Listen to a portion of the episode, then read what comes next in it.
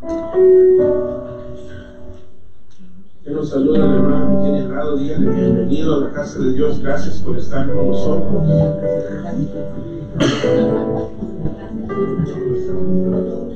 Gracias por acompañarnos esta mañana. Tiene una hermana, un hermano, vuelvan a ver al otro lado y dígale que ves muy bien esta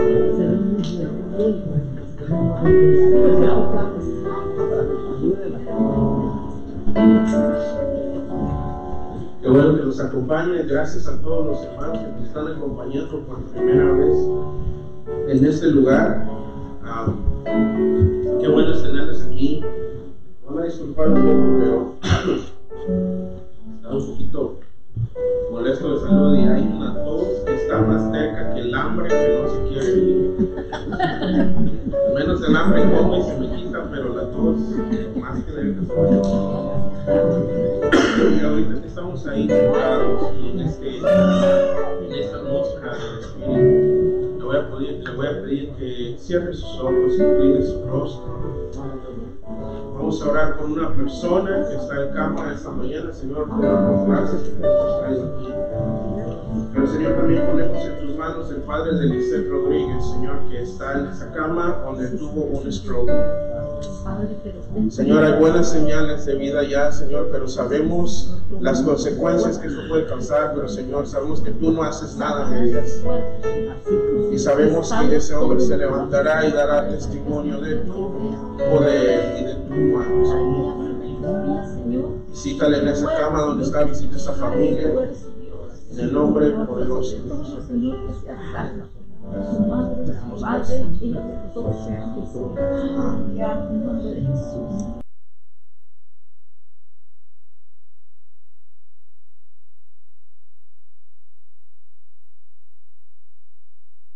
Unas dos, tres semanas atrás, a ver si todavía se acuerdan, eh, estuvimos en un evento de hombres. ¿Cuántos vinieron? Levante su mano si usted vino. Yo veo que cada hermana que se sube aquí y dice mujeres de poder, las hermanas se ponen valientes y amén. Aleluya. Entonces esa mañana que estuvimos aquí a mí se me ocurrió porque solo las hermanas tienen su canto de poder y los hombres no tenemos nada. Entonces me sentí desafiado y esa mañana creamos un canto, ¿se acuerdan?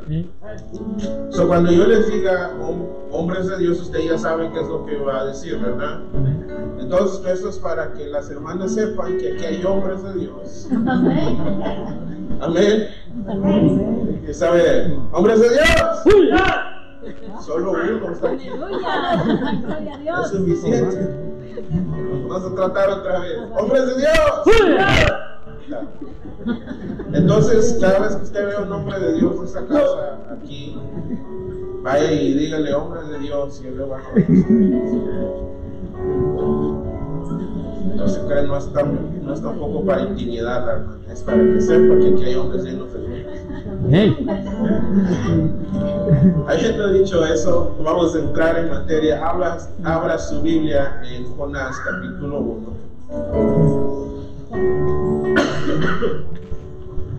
Y yo predico siempre que predico, predico de mis recuerdos de la escuela dominical, de lo que Dios me da y me recuerda alguna clase de la escuela dominical cuando yo estaba pequeño. Así que Dios me llevó a esto y decidí ponerle a esto mejor que me trague el pez.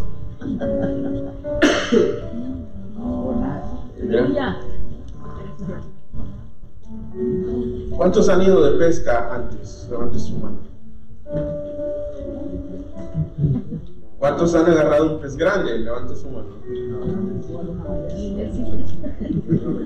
¿Cuántos en vez de haber agarrado un pez sacaron una bota del agua? ¿Y cuántos de ustedes simplemente perdieron en el suelo en las piedras?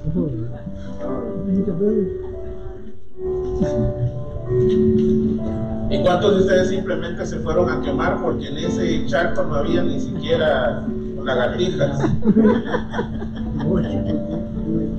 Bien. Habiendo dicho eso,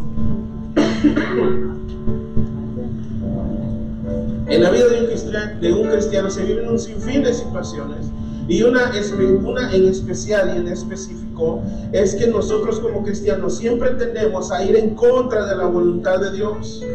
Amén. ¿Cuántos me siguen? Amén.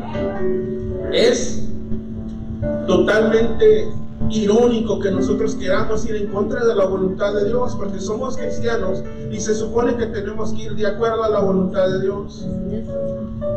Pero por alguna razón hay algo dentro de nosotros que siempre nos empuja a ir en contra de la voluntad de Dios. Porque pensamos que la voluntad nuestra es la voluntad perfecta cuando olvidamos que la voluntad de Dios es la única voluntad perfecta. Amén. Y es que siempre vemos nosotros por nosotros mismos y por eso siempre hacemos nuestra voluntad. Porque a simple vista y a simple inspección, nuestra voluntad es lo correcto. Y muchas de las veces no nos equivocamos. Pero cuando no nos equivocamos es que porque en la voluntad de Dios estaba que eso debías de hacer. No es que tú hiciste lo correcto, es que Dios ya había planeado así. Entonces ya todos conocemos la historia de Jonás. Pero yo esta mañana quiero enseñarte tres cosas que Jonás aprendió dentro del pez. Fíjate, dentro del pez. Como dato curioso te quiero decir esto. Yo no sé qué tipo de pez el Señor usó para tragarse a Jonás. La Biblia no especifica, muchos dicen que fue una ballena, obviamente por ser el pez más grande en el mar, pero estamos hablando de más de dos mil años atrás. Eso quiere decir que habían peces que no se habían extinto todavía. Eso quiere decir, yo quiero usar mi imaginación, que habían peces muchísimo más grandes que una ballena o lo que es considerado el pez más grande en el mundo, que es el tiburón ballena. Yo quiero usar mi loca imaginación y quiero decir que a Jonás se lo tragó un megalodón. Y me va a decir, hermano, ¿qué es eso? Mira la pantalla. Un megalodón es un tiburón, es un tiburón de dimensiones inmensurables. El más pequeño que se haya encontrado es de 25 metros de largo. En otras palabras, es del tamaño de este cuarto. Aún más. So, yo quiero pensar en mi imaginación loca que a Jonás se lo tragó un megalodón y le va a decir, hermano, pero ese no ni le iba a servir para limpiarse los dientes. Sí, tiene usted razón, pero tenía que ser un, un pez de dimensiones descomunales para tragarse a un hombre y que un hombre estuviera tres días dentro del estómago del pez. Ahora, otro dato curioso. Normalmente, peces de gran tamaño tienden a nadar distancias largas. Lo que se ha documentado es que un tiburón ballena puede llegar a nadar 20 mil kilómetros. En otras palabras, estamos hablando de un pez que hace viajes transatlánticos. Si no, no sabe lo que significa transatlánticos, estamos hablando de un pez del tamaño de un avión que nada las distancias que puede viajar un avión. En otras palabras, de aquí a Tokio. ¿Está siguiendo? Increíblemente largo. También estamos hablando de un, de un pez, perdón, que nada a grandes profundidades.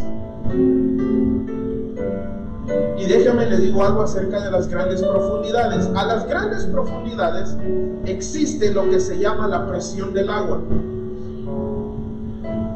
Un hombre logró nadar 300, 325 metros al fondo del agua. Eso es el Guinness Record que hay. 325 metros hacia abajo. Nadie ha llegado más allá. porque es demasiado peligroso. A esa distancia significa que los gases que traía en el tanque de gas se vuelven tóxicos. A esa distancia significa que la presión del agua lo puede aplastar. A esa distancia significa que cuando vaya descendiendo y vaya subiendo, usted necesita tomarse un break, un descanso. ¿Por qué? Porque el gas, su cuerpo se tiene que acomodar a la distancia que va y a la toxicidad del gas. ¿Me está siguiendo? Amén. Eso quiere decir que el pez que se tragó a Jonás era un pez increíblemente especial. Porque no solo hizo un viaje transatlántico, porque de Tarsis, a donde íbamos a Jonás, a Nínive había una distancia más o menos de unos 12.800 metros, de 12.800 kilómetros. O sea, todos pensamos que la historia de Jonás fue en tres días. Un día se subió al barco, a los cinco minutos se lo tragó el pez y a los 20 minutos ya lo escupió allá, perdón, a los dos días lo escupió allá en Nínive. No. Lo de Jonás tomó unos días.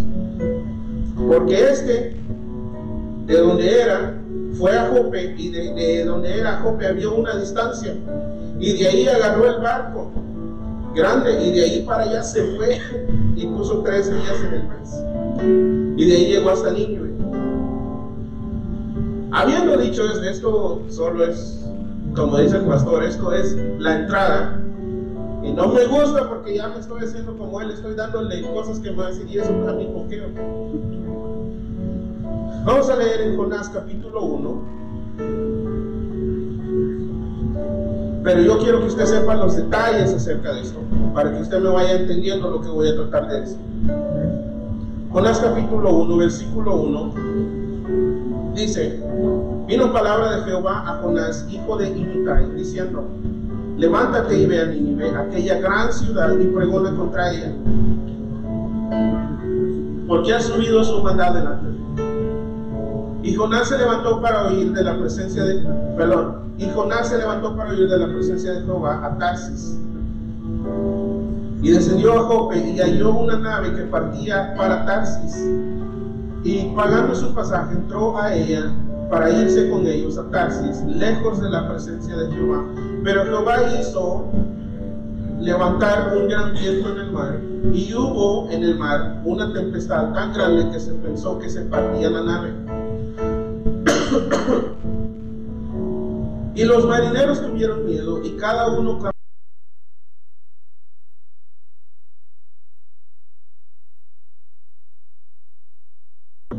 había bajado al interior de la nave y se había echado a dormir. Y el patrón de la nave se le acercó y le dijo, ¿qué tienes, dormilón? Levántate y clama a tu Dios. Quizás Él tendrá compasión de nosotros y no pereceremos. Y dijeron cada uno a su compañero, venid, echemos suertes para que sepamos por causa de quién nos ha venido este mal. Y echaron suertes y la suerte cayó sobre ellos. Entonces le dijeron a ellos, decláranos ahora por qué nos ha venido este mal. ¿Qué oficio tienes y de dónde vienes? ¿Cuál es tu tierra y de qué pueblo eres?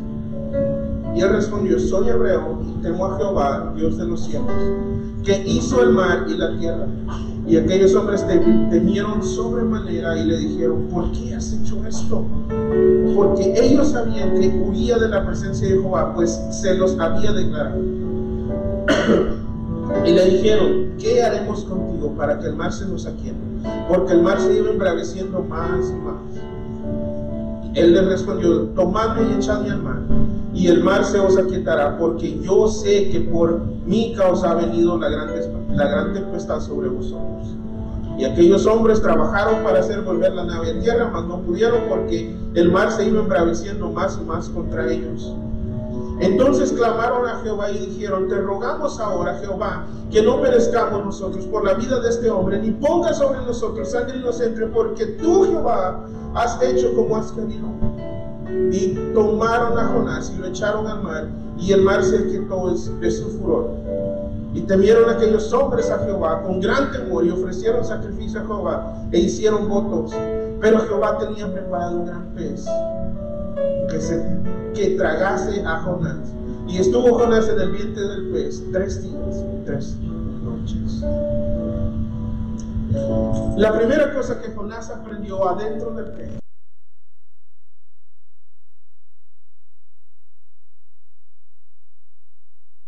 para salvación propia, pero más para salvación de otros.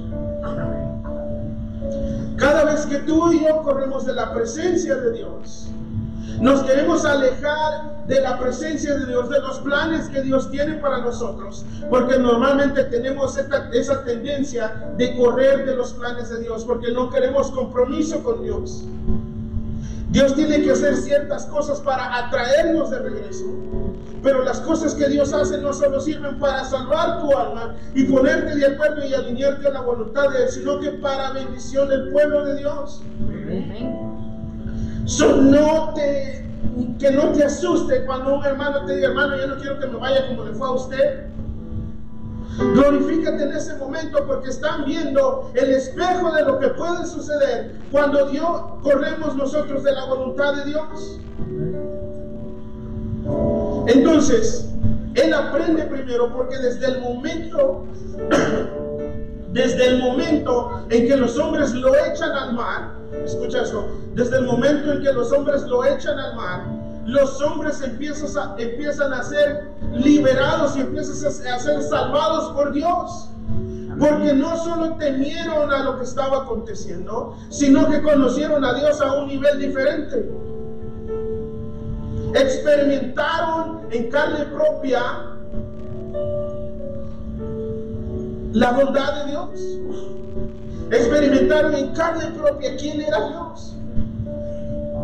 y desde el momento en que Jonás les declara, ¿por qué está viniendo esto? Estos empiezan a ser salvos porque cambian su actitud. Yo te quiero hablar de Nínive. Nínive era una ciudad que había subido tanto en maldad que Jonás huía, porque si tú lees todo el capítulo de Jonás, yo me lo aventé dos veces esta semana, si tú lees todo el libro, perdón, de Jonás, Jonás se molesta después con Dios, después de haber pregonado y después de haber predicado y después que la ciudad fue salva, Jonás se molesta con Dios.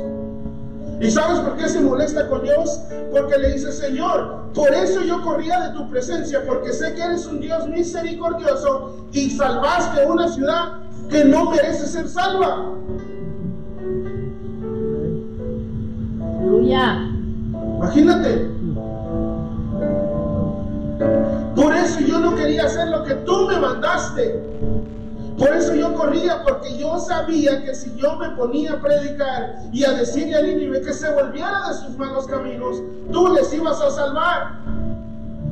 Entiende que lo que Dios te manda hacer no se trata de ti. No es para que tú seas usado, sino que es para que otros sean salvos.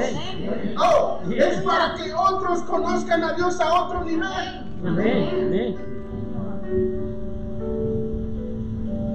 Dios te ha escogido a ti precisamente para que otros conozcan de Él. Y aunque Jonás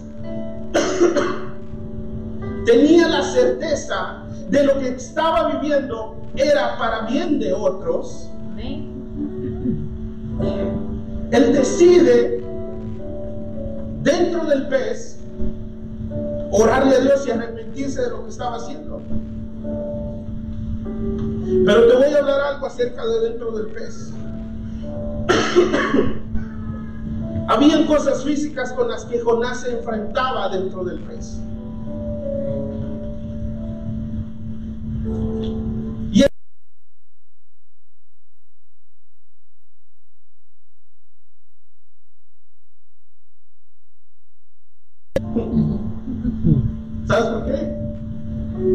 Vamos a aprender cosas nuevas. Amén. Y cuando seamos sacados, vamos a ser sacados nuevas personas. Entonces, cosas físicas que se enfrentó Jonás dentro del pez. Número uno, el oxígeno. ¿Cuántos han cavado un pozo muy profundo aquí? ¿Sabes que a cierta distancia de profundidad falta el aire?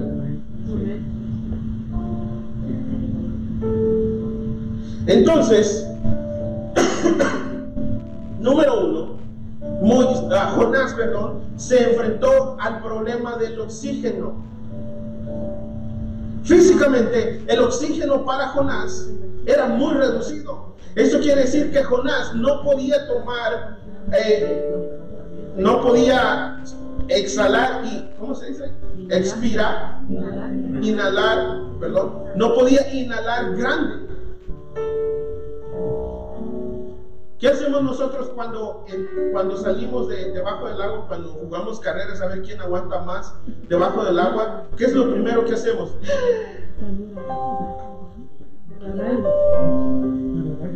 Inhalamos grande. Entonces este lo, lo tiran al agua en un mar embravecido. ¿Cuántos han estado en un mar embravecido? Yo que, vivo, que vivía cerca de la costa te puedo hablar de un mar embravecido. Cuando el mar está bravo, mejor ni te acerques. Porque el mar, sin que te des cuenta, te puede jalar para adentro. Y tú vas a pensar que estás en el, mismo lugar. Entonces, sucede esto. Este no podía inhalar mucho. Porque este no podía inhalar, no podía respirar a su 100%. De vez en cuando se desmayaba. ¿Estoy en lo correcto, Eduardo? Eduardo es doctor, él sabe lo que está Eso quiere decir que si le falta el aire, de vez en cuando este se desmayaba. Se ponía moradito. Se le ponían los labios color papel. Y cuando es así, a veces uno necesita que lo despierten, ¿verdad?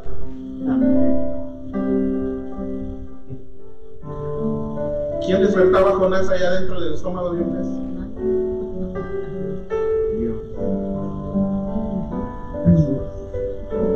Le faltaba el aire, se desmayaba, encima de eso, ¿cuántos han estado donde botan basura de pescado?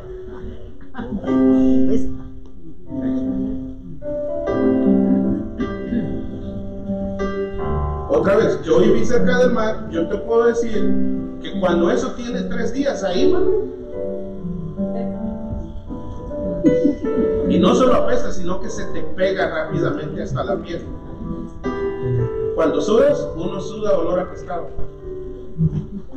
¿Sí sabías? Le faltaba el aire, se desmayaba,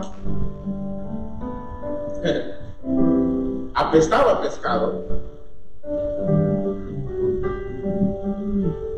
Había jugos gástricos del animal. ¿Sabes qué es el jugo gástrico? Es ácido, ¿verdad? Dentro del estómago, eso es lo que deshace la comida. Y si eso toca el cuerpo humano, nos podemos quemar, ¿verdad? ¿Por qué no se quemó Jonás?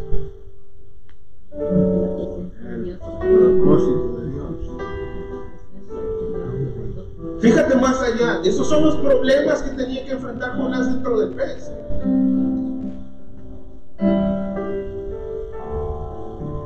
Encima de eso, ¿cuántos le tienen miedo a la oscuridad?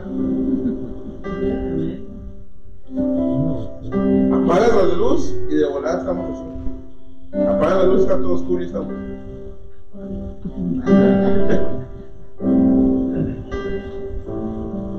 De eso estaba oscuro, estaban a grandes profundidades, eso quiere decir que había presión del agua, eso quiere decir, los científicos piensan que un pez grande a gran presión tiene la habilidad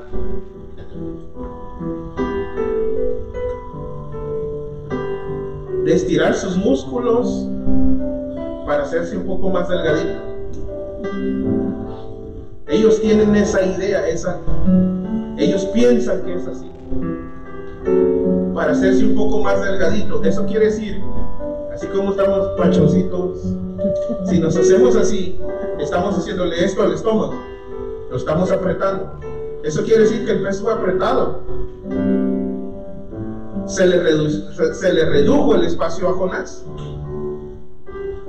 Según los científicos, el cuerpo humano, al estar en un clima mojado, en lo oscuro y en lo apretado, surge lo que nosotros conocemos como ansiedad. Eso es horrible.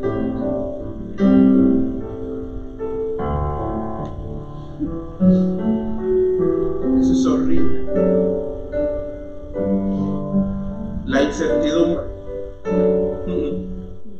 Son los problemas físicos que vivió aquel allá dentro del pez, Eso quiere decir que cuando tú y yo estemos dentro del pez, ¿eh? espiritualmente hablando, va a haber ansiedad, va a haber temor, de vez en cuando nos vamos a desmayar, nos va a faltar el oxígeno.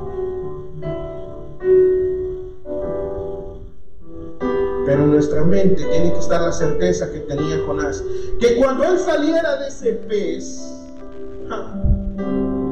no solo iba a cambiar su vida personal, sino que iba a cambiar la vida de miles de millones. Hasta el día de hoy seguimos hablando de un hombre que salió de un pez y cambió la historia de una ciudad. Cuando la gente te vea salir del pez, no solo vas a cambiar tu historia, sino que vas a cambiar la historia de todos los demás. Aleluya. Gloria a Dios. Porque tenemos que tener la certeza que cuando el pez nos trae va a ser para salvar a otros también. Amén. Número dos. Adentro del pez, Jonás se dio cuenta que Dios era la única opción que él tenía. Jonás era la única opción que Jonás, Dios era la única opción que él tenía. Todos sabemos que en momentos de oscuridad todos nos damos cuenta que la única opción que todos tenemos es Dios. Pero ¿por qué esperamos llegar al pez? Jonás sabía que la única opción era Dios desde el momento en que Dios le habló y le dijo, ve a Nínive. Si este hubiera obedecido, nada de esto hubiera pasado. Y vamos a ver ahí en Jonás, capítulo 2. Versículo 2.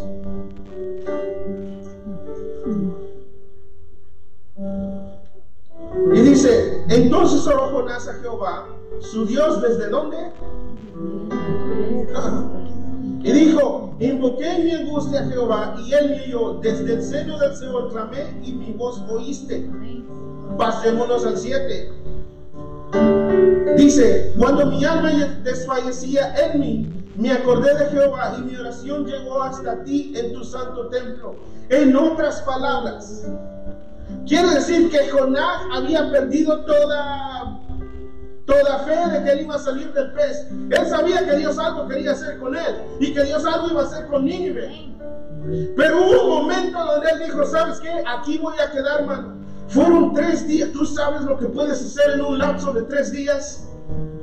Tres días y tres noches sin comer. Estás hablando de 72 horas. Si 24 horas a veces estando solo en la casa viendo televisión se nos hace mucho, imagina que estás 72 horas en la misma posición, en el mismo lugar, con el mismo olor, sin ver la luz del sol. En tres días, en algún momento, este hombre iba a pensar, hasta aquí llegué, me voy a morir de hambre, me voy a morir de frío, me voy a morir en una de esas que me desmayo, me voy a quedar y ya no voy a despertar. Pero se da cuenta que Dios es su única opción. Vamos al 7, dice, cuando mi alma desfallecía en mí, mira lo que dice, hay una opción ahí, dice, me acordé. Aleluya me acordé. Entonces tuvo un momento de claridad en esa confusión y dice, me acordé porque había un momento total confusión en ese instante. Dios me permite un momento de claridad y dice, me acordé de Jehová. En otras palabras dijo, yo sabía, pero eh, en todo esto no podía ver claro, pero cuando pude ver claro, me acordé que yo podía pedir ayuda. Dice, me acordé de Jehová, él ora y dice, me sacó Me sacó desde, desde el Seol, clamé y mi voz oíste. Y mi oración llegó hasta ti en tu santo templo. ¿Por qué? Porque Jonás estaba orando de una manera que sabía que no tenía más opción más que solo Dios. Muchas de las veces nosotros oramos pero con opciones. Y muchas de las veces las opciones que nos da Dios no son las opciones que nosotros queremos. Y no son las que nosotros queremos cuando la respuesta es no. Y él reitera, cuando mi alma desfallecía, me acordé de Jehová.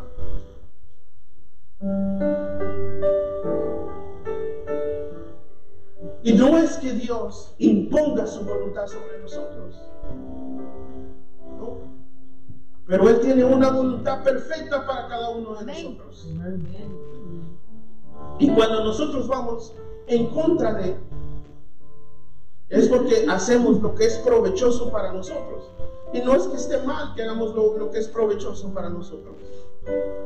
Pero siempre que nosotros nos salen las cosas bien, de acuerdo a lo que vamos decidiendo, empezamos a crear un ego dentro de nosotros.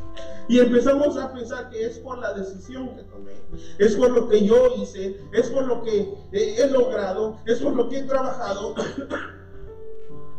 es mi propia, mi propio pensamiento, es mi propia sabiduría.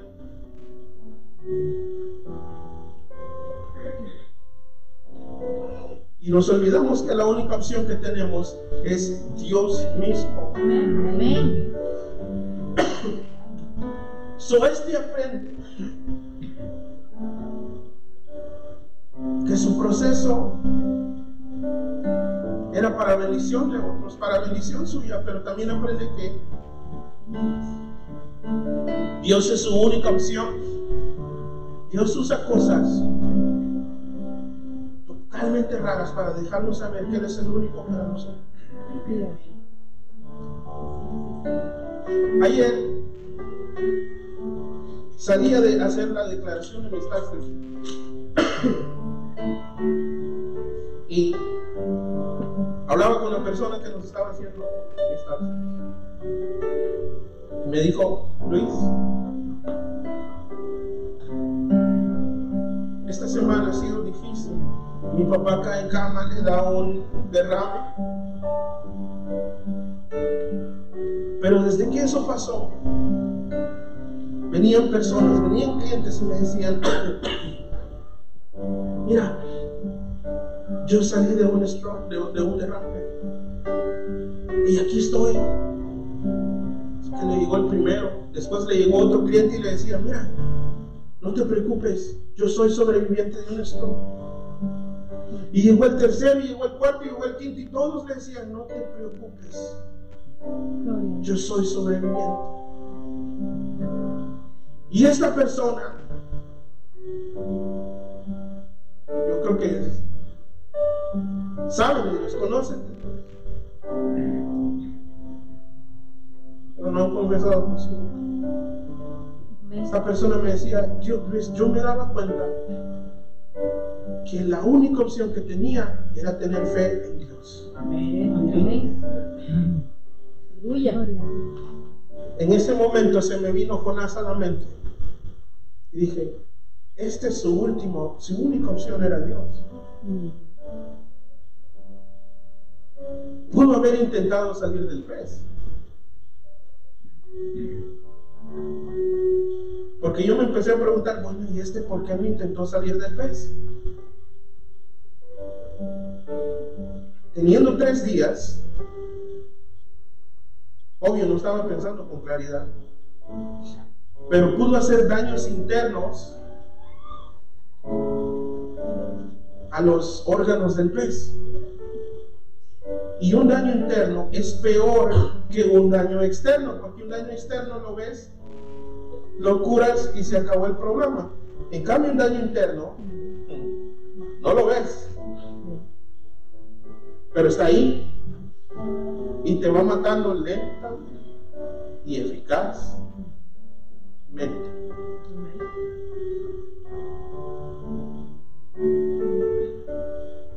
Pero este no le hizo ni un daño interno al pez.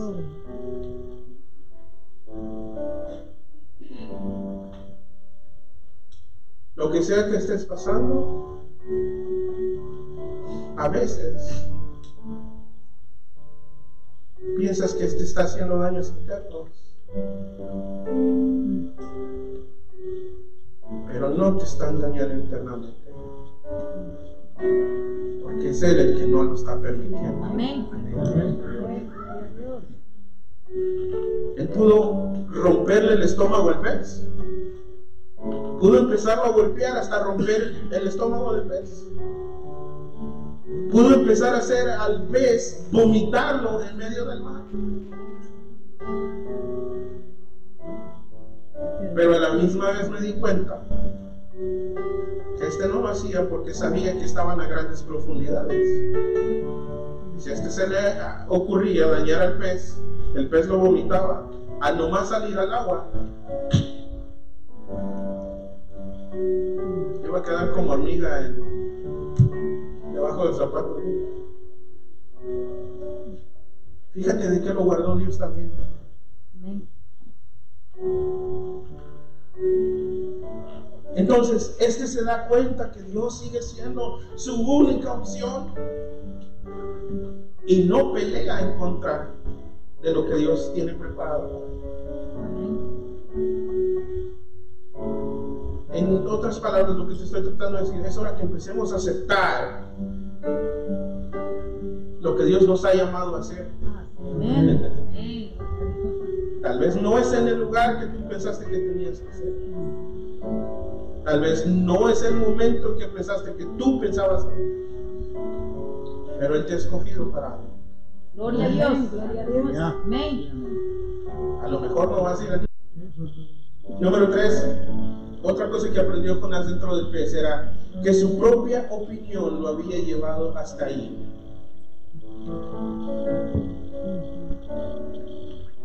Jonás capítulo 2, versículos 8 al 10. Los que siguen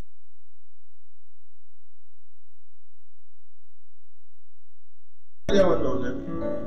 Mas yo con voz de alabanza te ofreceré sacrificios. Pagaré lo que prometí. Las salvaciones de Jehová. Y mandó Jehová al pez y vomitó a Jonás. Fíjate.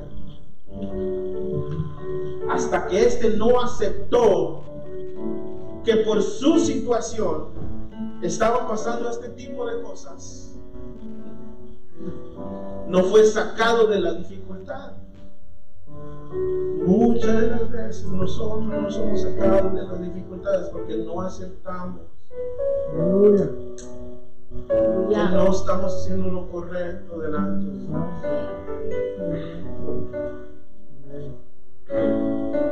Jonás dice, mira, Señor, por andar pensando en mí, por andar pensando que esa ciudad debería de morir, acabada por mí,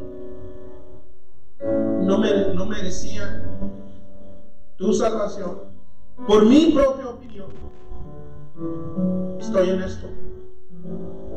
Hasta entonces mandó Jehová al pez a vomitar. Ahora te digo algo. Cuando un animal vomita, el término es regurgitar. Cuando un animal regurgita, lo que se come va todo lleno de baba, ya descompuesto por los jugos y va con un olor a vómito.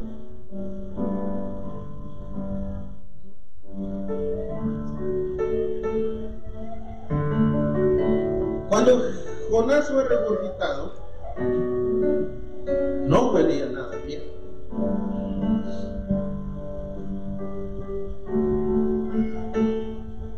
Llevaba consigo a lo mejor, estoy usando mi imaginación, la Biblia no dice eso, pero llevaba consigo el olor,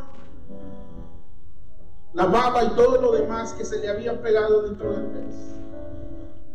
Llevaba consigo todo eso y cada vez que me imagino iba predicando a este hombre en una ciudad enorme y se huelía, se acordaba de adentro del pez. Te van a quedar residuos para que te acuerdes de dónde te sacó él. Para que sepas ¿Quién totalmente te sacó de allá donde pensaste que ya nunca ibas a, quedar, a salir? Y no es que los residuos te queden para, para que, ay, no, que no sé qué, no. Porque te vas a acordar de dónde te sacó Dios y le vas a decir a la persona, mira, vuélveme, todavía vuelvo a pez muerto, porque de ahí me sacó Dios. Ahora ya no me pongo la misma ropa, pero te digo, ahora tengo un nuevo olor, ahora vuelo muy bien. Dios.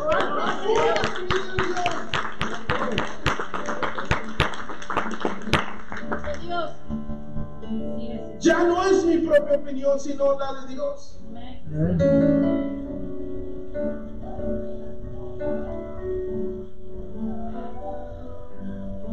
Ahora te quiero preguntar algo. ¿Estás listo para que te trague el pez?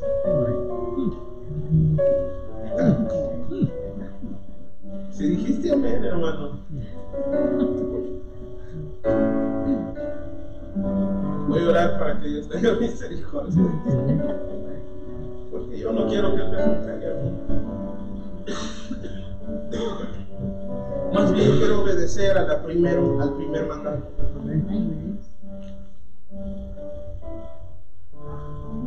¿Cuántos me siguen?